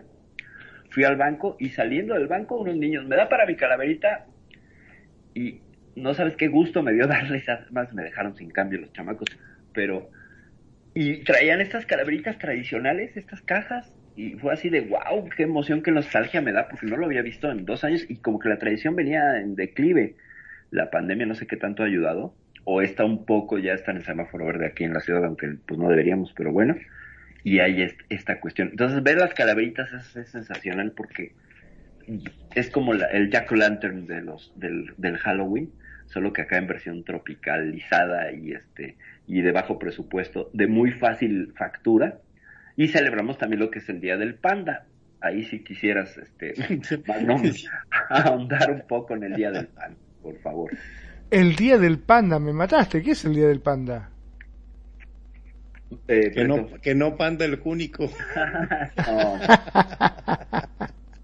el Día del Panda es... Eh, aquí solemos ya como, eh, como es esta tecnología de disfraz hechizo, en Estados Unidos tú vas al Walmart y te compras un disfraz y hay toda una industria, aquí también en Latinoamérica, pero allá es una cosa bárbara. Entonces, para hacer tu disfraz, eh, hágalo usted mismo y en casa, la gente, a partir de, pues podría haber sido mediados de los noventas, empezó a disfrazarse de Catrinas, que es esta calavera eh, que, es una, la representación de una mujer elegante de principios del siglo XX, finales del XIX, ilustrada por José María Posada, que es la clásica calavera tradicional que, tiene un sombrero. Ah, y entonces, en aras de hacerse catrines y catrinas, la gente en México se pinta la cara de blanco y alrededor de las cuencas de los ojos de negro y luego la punta de la nariz de negro para simular los huesos de una calavera y ya variará, ¿no? Según tu habilidad en el maquillaje y te pones unos dientes, etcétera. Pero el hecho es que mucha gente, yo no sé si por pues cuestión cultural o por falta de habilidad, pues se limita a pintarse la cara de blanco, la punta de la nariz de negro, los ojos de negro y parecen ositos panda. Entonces aquí celebramos el día del panda. Porque el día del panda, ahora sí, ahora sí. Kung Fu Panda, ¿no? Entonces es, es esta es esta eh, capa que se le añadió a, a, la, a la celebración del Día de Muertos, que es del Día del Panda. Hay chicas que tú las ves en YouTube haciendo unos maquillajes fantásticos porque se ponen con con esta el pegamento para pestañas silicona y todo eso no sí. Exacto se ponen eh, joyitas alrededor de los ojos para simular la calavera de dulce que es muy decorada. Y entonces hay, hay obras de arte maravillosas pero la gran mayoría sobre todo los que les llaman aquí godines godines es todo empleado de una empresa que recibe un sueldo mensual generalmente que trabaja en una oficina se le dice godines todos los godines eh, son los que se disfrazan de pandas, porque igual no tienen el tiempo, entonces llegan a, trabajar esos dos días con sus ojos negros y su cara blanca, ¿no? Este, y es algo muy divertido. A mí me encanta celebrar el Día del Panda. No lo hago ya hace un tiempo, pero yo sí era de disfrazarme y todo. Sí. Y bueno, preto. Ok. En esta celebración de Halloween contra Día de Muertos, ¿qué te parece si enamoramos las enamor eh, vamos a enumerar las diferencias, perfil? te lo dejo. te lo dejo, a ver. Bueno, la habías empezado a asustar cuando escuché nos enamoramos. Dije yo, a la miércoles, nos vamos a enamorar de los muertos. Dije, ya cagamos. También, también. ¿Por qué? Lo decía hace rato. ¿Sí? Perdón que la celebración el, del Día del Muerto eh, empieza como una celebración de amor. ¿Por qué? Porque vas a traer a tus, vas a atraer a tus seres queridos a través de una guía con lo que es el camino de, las flores de cempasúchil hacia la ofrenda que tú les haces en amor para que por un breve periodo de tiempo, lo cual explota perfectamente la película Coco, eh, puedan estar contigo. Y tú con ellos, tú darles como esta caricia anual. Y entonces hay una periodicidad de encuentro con tus seres que se han ido. En el Halloween es disfrazarte para que las entidades no te chinguen, no te posean, no te coman, es una cuestión protectiva, ahí hay una gran diferencia. Dos, los colores, lo que decía, lo que decía Preto, los colores del Halloween son naranja y negro y a veces morado, que es transmutación. Los colores en México son blanco por la calavera, yo lo pongo dentro de la paleta. Blanco, sí, blanco, sí. El naranja de las flores en sí, pero Exacto, cempasúchil y el morado. El, y el morado. Exacto, cempasúchil. Bueno, eh, ahí habría una diferencia cromática. Los elementos representativos de una y otra, pues la calaverita de azúcar, que aquí en México significa, eh, es una calaverita hecha de, de, de pasta de azúcar, que tiene un letrero en la frente donde tú le escribes el nombre a tu muerto. De cuenta que si el tío se llamaba Federico, en la ofrenda compras tu calaverita de azúcar, que también hay otras de chocolate, hay otras de amaranto, que es una, es una semilla deliciosa, y le pones el nombre y entonces así vas armando tu, eh, tu, tu ofrenda. Pero no se lo come uno eso. Eh, sí o no, dependiendo la zona, Magnum. Hay quien al poner la ofrenda no se toca porque se la comieron los muertos y todo eso se tira. Y hay quien, acabando la celebración a la hora de la levantada de la ofrenda, te lo comes. Porque es de nuevo otra vez entrar en comunión con el muerto porque eso lo tocó tu, tu, tu pariente. Y entonces como que lo, lo compartes. Aunque dicen que ya no sabe igual porque la esencia y el sabor se la llevó el difunto. Eso es algo que, que es muy interesante. Y yo sí he probado calaveritas de azúcar así de la levantada de la ofrenda que son insípidas. No las he probado antes, es que no sé de dónde vienen, entonces a mí me parece que no tienen el suficiente sabor. ¿No te ha pasado preto esto? De Eh, sí. probar y que ya no tiene sabor. Lo, lo hice de chico, de chico. Eh, ya de grande tienes más razonamiento y ya no le entras a eso. Claro. Ah, sí, porque el chico iba a meter mano a la ofrenda. Sí, era de que, uh, era una tentación, pasabas por la ofrenda, metías el dedazo aunque sea el pastel que le gustaba. Así es. Entonces, ah, en México se pone ofrenda, esta, esta, eh, este altar que tiene eh, de, básicamente lo puedes hacer en una mesa plana o le puedes ir agregando pisos, que a veces son genealógicos, donde están los abuelos o los tatarabuelos hasta arriba y va descendiendo hacia los muertos más recientes. Y esta lleva papel picado, eh, con motivos del, del Día de Muertos, lleva veladoras, pan de muerto, mole y una serie de cosas dependiendo del gusto de cada uno. Pero generalmente lo que les ponen son bebidas, cigarros, pan de muerto, este, tamales, etcétera. En el ¿Te acuerdas, te acuerdas de los de, eh, cigarros delicados ovalados sin filtro? mi madre fumaba mi abuela. de. También mi madre abuela. de esos. Y ahora que vi la ofrenda con mi hermano hace tres días, le dije, ya no hay unos delicados. Y me dice, no, pero este, pues le podemos imprimir una foto de los delicados. Le digo, pues va, pongámosela, porque ya no los venden, ¿no? Bueno, en el Halloween lo que hacen, en lugar de ofrenda, se decora tu casa. O sea, tú pones fantasmas, eh, zombies, Frankenstein, etcétera, prendes las luces, hay una serie de luces y toda una industria, como en la Navidad, para decorar tu casa. Tu casa se vuelve como Sí. el altar para repeler. Por eso los niños van en bandas de estos espíritus que a la vez están repeliendo al espíritu y tú tienes que repelerlos al darles una ofrenda. Pero te proteges, o sea, son muertos desconocidos, no hay una conexión filial, es cualquier muerto del cual te tienes que proteger, entonces por eso es el truco trato, ¿sabes? El muerto viene y te dice, me das algo y si tú cumples, él te deja en paz, pero si no cumples te hace una travesura. Y hay unas travesuras muy manchadas, ¿no? De romper vidrios, arrojar este bolsas con excremento, bla, bla, bla, ¿no? Pero ya básicamente, sí, sí, sí, sí. Eh, Es heavy la joda. Entonces más vale que compre caramelo y se lo dé porque si no, este, eh, se pone complicada. Y para hacer además efectivamente el fantasma tendría que aventar bolsas de, de excremento de ectoplasma, porque si no, no cuenta. De los vivos no cuentan, ¿no? Claro. Vos sabés que me estaba acordando ahora, ya que está, eh, mando una también de las mías, eh, eso, entra un borracho a, a un bar, ¿no?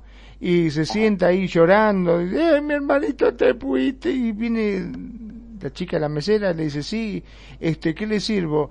Lleve dos vasos de vino, uno para mí y uno para mi hermanito acá que, que se fue. Bueno, dice, se va la chica, habla, mira, dice, acá vino este hombre, dice, me pide, lo y dáselo, dice, que lo que quiera, mientras lo pague. Bueno, agarra, le sirve, toma él, y al rato empezó, "Eh, tomá, hermano, no tomaste nada, tomá, que me lo tome yo, bueno, pero, pero tomá, eh, y se lo tomó él. Y viene la, la llama, la chica otra de vuelta, otro dos vasitos de vino, uno para mí y otro para mi hermanito acá que está. Y así estuvieron toda la tarde, vasito y la llamaba y vasito para mí, y cuando llega la hora dice, bueno, vamos hermanito que ya cierra, va- vámonos, entonces viene y dice, bueno, eh, tenga la cuenta, por favor, por separado. Entonces la chica viene y dice, pero ¿cómo por separado? Dice, si está usted solo, ¿qué, ¿Qué me vas a decir? Que no lo viste, si estuviste toda la tarde trayéndole un vaso de vino igual que a mí, dijo. ¿Qué, qué te hace la que no lo viste? Sí, claro. Ahora te haces mensa, ¿no? Pero bien que Claro, ¿qué, te pasa? Ahora, ahora me haces con que era un fantasma. Pues no. Finalmente, eh, lo que vemos aquí con este chiste es traer a alguien para compartir, para eh, fíjate cómo la libar y, y compartir bebida alcohólica pues está presente eh, más en el Día de Muertos que en el Halloween, pero en el Halloween pues también hay una lo que beben es un ponche y se hacen ya cosas como muy pop, ¿no? Tú puedes hacer tu ponche de, ojos y de cosas como a suerte de caldero de bruja. Es como muy libre la interpretación y muy personal, es muy individualista y en cambio acá hay más tradición y más estructura en el Día de Muertos, en el Halloween es un poco más libre. Otra de las diferencias que me parece pues sensacional es esto, lo que te mencionaba de la calaverita, ¿no? Aquí no hay un disfraz impuesto, salvo el día del panda, pero los niños pueden salir libremente con la mera caja esta de zapatos, con la vela, y ya están disfrazados. Eso se cuenta como que son los portadores del, del del féretro. Y entonces tú les das, y a veces tiene una ranura arriba y tú echas el dinero ahí, y ahora sí les apagas la vela, ¿verdad? Pero si te, si el, el diseño tradicional, a mí me lo enseñaron, es que la boca tiene que quedar bastante arriba porque ahí, si la pones muy abajo se te salen las monedas, ¿sabes? Entonces haces la boca como cuatro dedos para arriba para que tengas espacio para que queden las monedas no salgan por la boca de, tu personaje, que generalmente es dos ojos, una nariz y una boca cuadrada, y nariz de triángulo y dos ojos ahí circulares a como puedas perforar la caja, para la habilidad de un niño de siete años. Y esta factura del propio disfraz del rito eh, en el Halloween pues está más mm, digerida y más masticada. Tú vas y la compras, lo consumes, ¿no? O sea, pocas personas, aunque las hay, siguen eh, la tradición de disfrazarse y de crear su disfraz de cero. Lo vemos aquí en los concursos de disfraces en Second Life. La gente compra en el market y ves que es un disfraz increíble, pero comprado. Y ahora que me tocó ser juez en un concurso de disfraces, lo que yo ponía de eh, parámetro era que se vieran que habían ensamblado de varias partes su disfraz y habían logrado una coherencia y una homogeneidad en el personaje. Cosa que hay quien lo hace maravillosamente también aquí. Entonces no hay una participación. En el Halloween ya está más digerido, como que la, el menú es muy limitado y acá pues tienes de dos sopas, ¿no? O llevas tu calavera o Día del Panda. Y otro disfraz que ya está más mezclado, que es muy sincrético, es la Catrina, que toma la cuestión de la de esta Catrina, de esta mujer eh, fallecida, pero ya industrializado, ¿no? Entonces ya vas a los mercados y encuentras el disfraz de Catrina custom made, hecho a la medida, eh, con el kit de maquillaje para que hagas tu día del panda, ¿no? Y además, pues vestida de Catrina. No sé, Max, Claro, eh, yo creo que, o sea, lo bueno de todo esto es el, el hecho de que haya variedad, porque convengamos que como se ha vuelto todo tan comercial, eh, Sí. debe haber familias, por ejemplo, gente de que no tengan apenas si tienen para comer, que llega estos días y dice, mira, te tenés que, que disfrazar, ¿cómo haces para conseguirle disfraces para todos los Claro. chicos? Es una locura, o sea, este maquillarlo, conseguirle disfraces, es terrible. Es como a muchos le pasa también en, la fiesta, que los chicos este, en las navidades también piden cosas y, y los padres apenas si tienen para conseguir un plato de comida y a veces ni eso siquiera, ¿no? Claro, claro. Estoy a punto de hacer un chiste, un chiste, pero me va a pesar de karma, entonces mejor me quedo callada al respecto. Eh, ya, A ver, eh, yo tengo una, una, una, una cosa que siempre pensé de respecto a cuando conocí Halloween. venga. Si es Día de las Brujas, de los brujos, de lo que tú quieras dentro de esos disfraces, ¿aparecerá alguien verdadero que lo es? Eh, ahí, esa está bien interesante, eso es bien A interesante. ver, Ahí, que aproveche el momento. ¿Por qué empezamos hablando de estas cosas que no me gustan? eh, hay varias eh, relatos, sobre todo, de grupos de niños que, haz de cuenta, llegó Timmy, Johnny, Willy y veían vestidos de demonio, de bruja y de momia. Y a pedirle a la señora Franklin, Franklin, que es la clásica viejecita dulce que hace pastel de manzana y es muy tradicional y les da ponche y los deja entrar a su casa. bla. Y entonces cuando los papás de Timmy llegan y, oiga, gracias por eso, no sé qué. Sí, bueno, y sobre todo ese otro muchachito que vino, qué bárbaro ese de fantasma, si hasta parecía flotar. ¿Cuál otro? Y le preguntan al hijo, ¿no? Oye, no, pero ninguno, no, pero, y la señora jura, jura que había otro u otros niños que van y piden. Esta, esta suerte de apariciones eh, es muy referida en algunos cuentos, sobre todo de Campfire o de Bonfire, donde vemos que las que hay apariciones que están ahí acompañando. Ojo, pues es una celebración donde estás abriendo el portal. Por supuesto que entran entidades. Yo digo que sí. Te conté No. la otra ocasión lo que pasó en un Halloween en una población. No. No, no hace falta, yo A no soy curioso para favor. nada, eh, quédate tranquilo, ¿no? Si no lo querés contar está bien. Eh, bueno, eh, fue una fiesta celebración de Halloween y llegó una persona, un tipo muy tipo que causó conmoción, ¿no? Eh, se abrieron todos a que bailara y bailó con la chica más guapa del lugar. Y bueno, total de que pasaron las horas, el tipo ahí en medio y de repente empezó a oler feo. Casi se termina la fiesta, se abren todos, empiezan a salir, se prenden las luces y el tipo aparece con una pata de gallo y una pata de caballo, de cabra, perdón. Y salen todos corriendo. Eh, se supone que es en Puerto Vallarta donde pasa ¿Sí? eso, ¿no? ¿Te, ¿Supiste esa leyenda? Yo sí la conozco. ¿Sí? Otros, otros la ponen en otros lugares, pero la original viene arrastrando una narrativa en Puerto Vallarta. Además es reciente el suceso, por ahí de los noventas, ¿no? Ajá, sí, ándale, en los noventas fue. Hay otra Muy tradición, comentado. otra historia muy interesante de Día de Halloween, digo, de Día de Muertos, donde narra una mujer que eh, cuando era pequeña no se resistió a agarrar algo de la ofrenda. Y fueron y agarraron y pellizcaron el pan de muerto. Eh, la ofrenda estaba dedicada al abuelo que tenía un carácter nefasto. Era un señor de esos chapados a la antigua que te enseñaban a golpes. Y Sí. entonces le arrancan un pedazo al pan de muerto, lo giran para que no se vea y se van. Eh, ellos vivían en, un- en, una, en una ranchería, en una granja, y se van al pozo a comerse el, el pan de muerto. Los pozos no se llevan bien con las entidades, o, se llevan muy bien, más bien, y están cerca del pozo empezando a, parti- a- a repartir el botín cuando a una de ellas le dan una cachetada, pero bárbara, y a la otra, en lo que ¿qué te pasó? ¡Pum! Un cachetadón, y las dos se meten llorando a la casa, espantadísimas, porque no había nadie afuera. Estaban esperando que llegaran los invitados para tomar chocolate y comer pan de muerto. Y le cuentan a la mamá y entonces se dan cuenta, ¿no? Pues, ¿qué, qué agarraron de la ofrenda? Ay, pues que agarramos el pan de muerto, que no sé qué.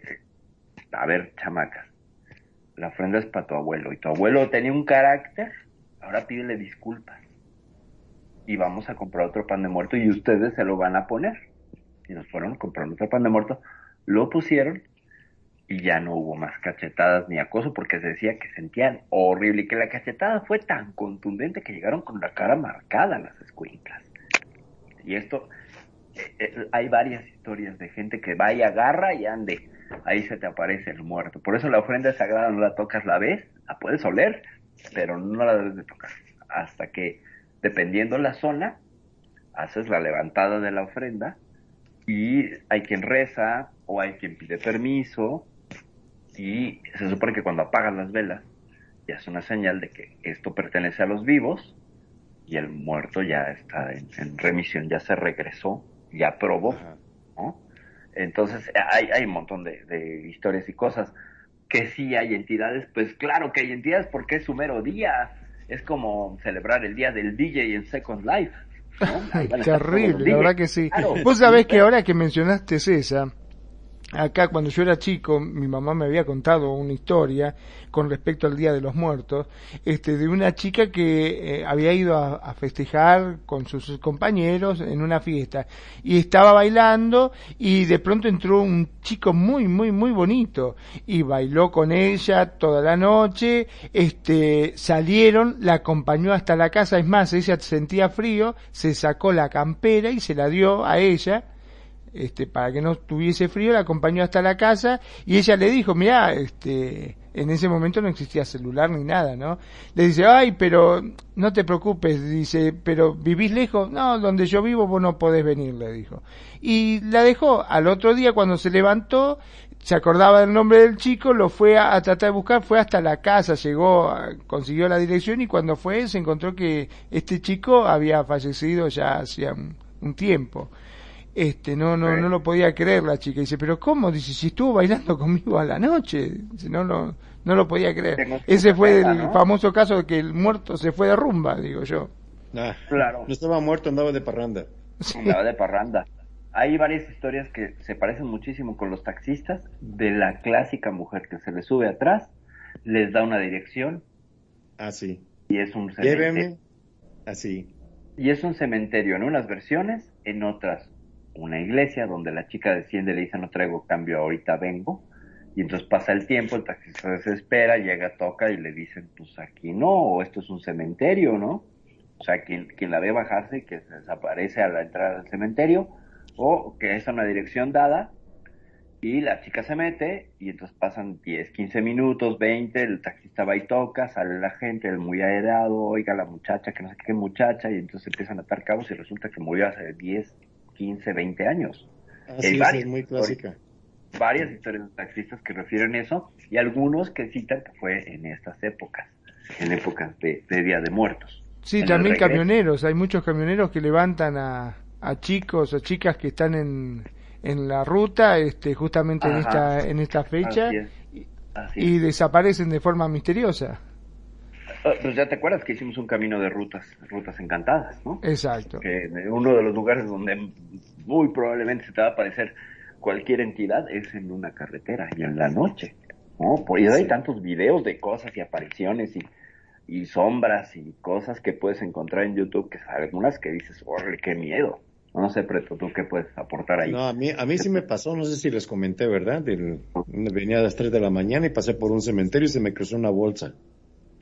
Ok. ¿Cómo? Una bolsa así, dije que yo pensé que era un perro amarrado adentro, pero no, pero lo buen inocente de, de, mí hasta que llegué a la casa y dije, es un perro ahí que anda Ajá. ahí jugando con una bolsa, pero, pero, luego ya me puse a pensar en mi cama, y si era un muerto amarrado. Okay. hasta después me dio frío, me dio este, ¿cómo se llama? Me dio claro. este miedo. Cuscús, te, te dio cuscús. Para dejarlo pasar, te dio cuscús. Eh, que sí, me dio cuscús porque ya casi lo atropellaba y que me freno y que pasa esa cosa. Entonces se movía como si tuviera algo adentro. Sí, como si tuviera algo adentro, pero no era tan grande ni tan chico, era de tamaño mediano, como de un perro. Ajá, ajá. Pero era un, un, ¿cómo se llama? Un saco amarrado. Eso sí me pasó en RL, ¿eh? Wow. ¿De qué color era la bolsa? Eh, alcancé que era blanca, pero estaba toda cochina. Ok. Wow. 3 de la mañana, es que es la hora, ¿no? De 12 sí, de sí, la, la hora, la hora grave, de 3 sí, a 5. ¿Eh? ¿Hay quien dice de, de 12 a 3? ¿Cuál sí. es la diferencia? ¿Cuál es la sí, diferencia? y luego, eh, pues, mira, en horarios a mí me han dicho que martes y, ¿qué? Martes y viernes, martes y jueves. Ajá. Ajá. Y las horas de 12 de la noche a 5 de la mañana. Tenemos 2 por 1 en fantasmas. Ándale, dos por uno, llévese 12 alchizos. Martes la compra de uno, le damos una vela negra. La hora una feliz. gallina gorda. Exacto, la hora feliz. Una gallina negra para hacer magia y brujería. Deje de sufrir, venga con Perfi. Y con Preto, pare de Perfi, Perfi Magnum do Brasil. Exactamente. Pare, pa, pare de espantarse y véngase a reír. Bueno, amigos, con este, con estos comentarios chuscos nos vamos despidiendo del aire. Y le cedo la palabra a Perfia Magnum para su despedida. Magnum, del día de hoy de Cuscus. Ah, bueno, no yo, porque Magnum, sí, sí, sí. Bueno, muchas gracias, muchas gracias, Pretoriano. Como siempre, ya extrañamos el Cuscus. Gracias, la gracias por recibirme de nuevo. para mí un placer y un gusto. Y bueno, pues estas dos celebraciones, pues miren, yo he celebrado las dos. Me encanta el Día de Muertos, cada día le agarro más, más cariño y más sabor, pero también tengo cierta nostalgia y cosas con el Halloween, que tiene sus cosas lindas y bonitas e interesantes. Ya me voy, esta fue perfidia. Ah, bueno, nada más para cerrar. El Día de Muertos huele mejor por el copal. bueno, ya me voy. Gracias. Magnum. El copal. ¿Qué es eso? ¿Qué es el copal? A ver, Perfi, no te vayas. Ah, el copal es una eh, corteza de, de una de una un árbol. No sé si es de la familia del, del de una cactácea. Ajá, o no sé, no sé si es de una cactácea. Pero... ¿Es como palo santo que le llaman acá? Algo así. El caso es que cuando lo quemas junto con incienso o mirra, hay quien le pone mirra y hay quien le pone carbón, etcétera.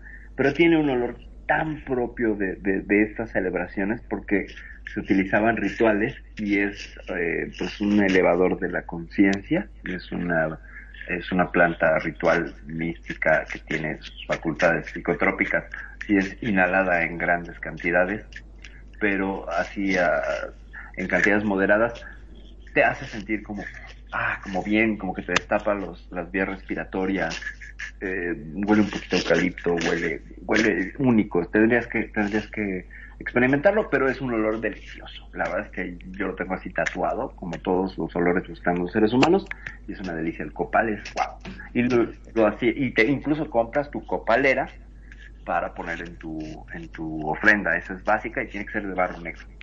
Ya me voy a Y es una representación del incienso de la Iglesia Católica. Ajá. Y su símbolo, que utilizan el incienso en, en las, ¿cómo se llaman? En las celebraciones de las misas. Y representan el humo del incienso o del copal en su defecto azteca, las oraciones de la gente hacia Dios que van subiendo al cielo para que lleguen a buen puerto. Esa es la representación del copal y el incienso de la iglesia. Sincretismo 100%. Ajá, bien, bien, bien, bien, No, no, no, la verdad que no lo conocía, pero bueno, está bueno saberlo. Yo la verdad que me he asustado mucho. Bueno, con respecto a los programas, este, en uno de los programas también se había dicho de que se atribuía eh, que las entidades malas, ¿no es cierto? Lo que son los demonios y todo eso, daba un olor fétido, un olor feo. O sea que cuando uno en la casa, de forma así, este, misteriosa aparecía un olor fétido, era porque andaba un demonio dando vuelta. Yo una vez estaba con unos amigos en casa y sentí un olor fétido que la verdad que me mató. Yo digo, ay, miércoles, anda por acá el demonio. Y dijo, no, fui yo que me tiré un pedo. Dijo, ay, qué suerte. Dije, gracias a Dios. Digo, menos mal, me pegué el susto de mi vida. A ver, a ver, este, acá en el chat nos han comentado algo, me parece, ¿no? Sí, cómo no y haciendo un resumen, Magnum, podemos calificarnos dignos de un cuscús de estos viernes que hacemos. Ay, Dios, sí, por favor. Ah, acá Dafne dijo lindo programa. Muchísimas gracias, Dafne, entonces. Gracias, Nadayade, amiga. A todos los escuchas le damos las gracias bueno, yo me despido, así después vos cerrás tranquilo el programa. Este, como siempre, mi querido Preto, un gusto tenerte, te extrañábamos muchísimo y pese a que es un programa que me da miedo, me intriga muchísimo y, me gusta mucho. La verdad que la paso muy, pero muy bien. Muchísimas gracias, Preto, muchas gracias, Prefidia. Y como siempre digo, sean felices, el resto son solo consecuencias. Mi nombre es Magnum Dacun, transmitiendo en vivo y en directo desde Mar del Plata, República Argentina. Muchas gracias por elegirnos. Pues amigos, llegamos al fin de esta emisión número 13 del Cuscus. Le doy infinitas gracias al hombre aquí de Radio Consentido, Magnus Dacrun y Nani Jurado, que por ahí nos está escuchando también, y nuestra locutora de lujo que también nos acompañó como panelista, Perfidia Bella. Su amigo Pretoriano Chrome se despide de ustedes hasta el próximo viernes. Ha sido todo un placer y pásenla muy bien, buenas noches amigos y cuidado con el próximo Cuscus. Nos vemos.